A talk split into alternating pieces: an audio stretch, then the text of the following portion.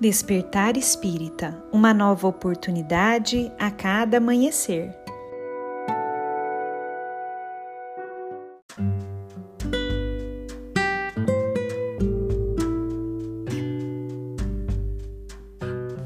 Sejam muito bem-vindos, amigos queridos, para mais um Despertar Espírita.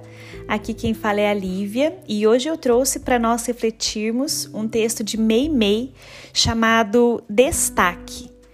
Esse texto foi psicografado por Chico Xavier e publicado em um livro chamado Deus Aguarda. E nele, a benfeitora nos diz o seguinte: E habitualmente são alvo de sarcasmos e apreciações deprimentes. São homens que as circunstâncias colocaram nas grimpas dos interesses coletivos, ou mulheres transportadas para as mais altas galerias da fama, em vista de razões que nem elas próprias saberiam explicar. E por vezes se fixam demoradamente nessas situações, qual se não tivessem outro que fazer, senão colecionar aplausos e comentários, frequentemente vazios das multidões. Se pensas por esse prisma, com respeito a esses nossos irmãos, apelidando-os por ídolos do público, anota em sã consciência quanto lhes custa o destaque. Quantos problemas carregará o homem representativo para que a vida comunitária não sofra qualquer mutilação na própria segurança? Quantas ameaças surgem à porta das criaturas que se consagram à prática do bem, a fim de que desistam da perseverança que lhes marca a presença nas boas obras? Quantas mãos conseguem a própria subsistência no trabalho da apresentação de nobres mulheres que transmitem cultura e arte nos espetáculos públicos? De quantos sacrifícios se constitui a existência do artista, considerado famoso, que luta arduamente pela manutenção da tranquilidade e do conforto em seu próprio grupo familiar? Reflete nisso, reajustando as conceituações que talvez abraces em relação ao assunto.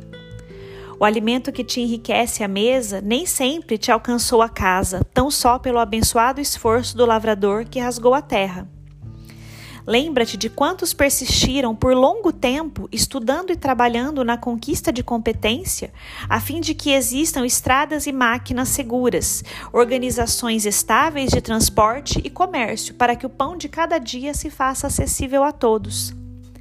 Observa quanto esforço a vida te reclama na tarefa que desempenhas e medita no serviço a que te submetes para sustentar e alegrar os entes queridos que te vivem no coração e não criticarás a ninguém.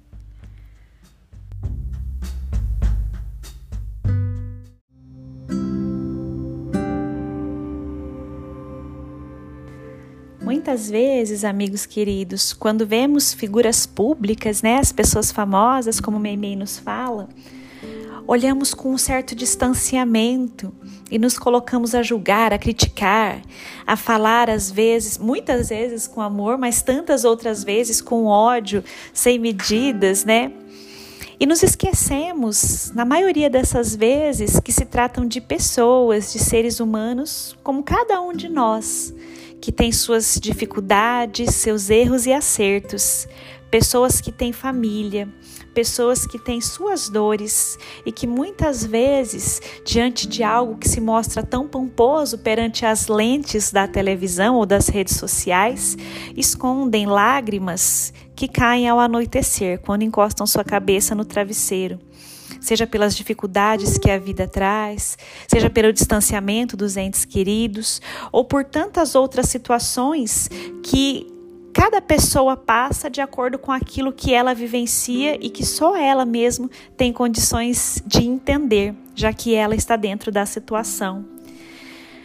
Quando a gente começa a pensar sobre isso e entender que são pessoas iguais a nós, com sentimentos iguais aos nossos, com amores e dificuldades, com erros e acertos, como todos nós, a gente começa a entender como é necessário a gente controlar essa questão da crítica a todas as pessoas, mesmo aquelas que são figuras públicas, porque são pessoas, são pessoas como cada um de nós.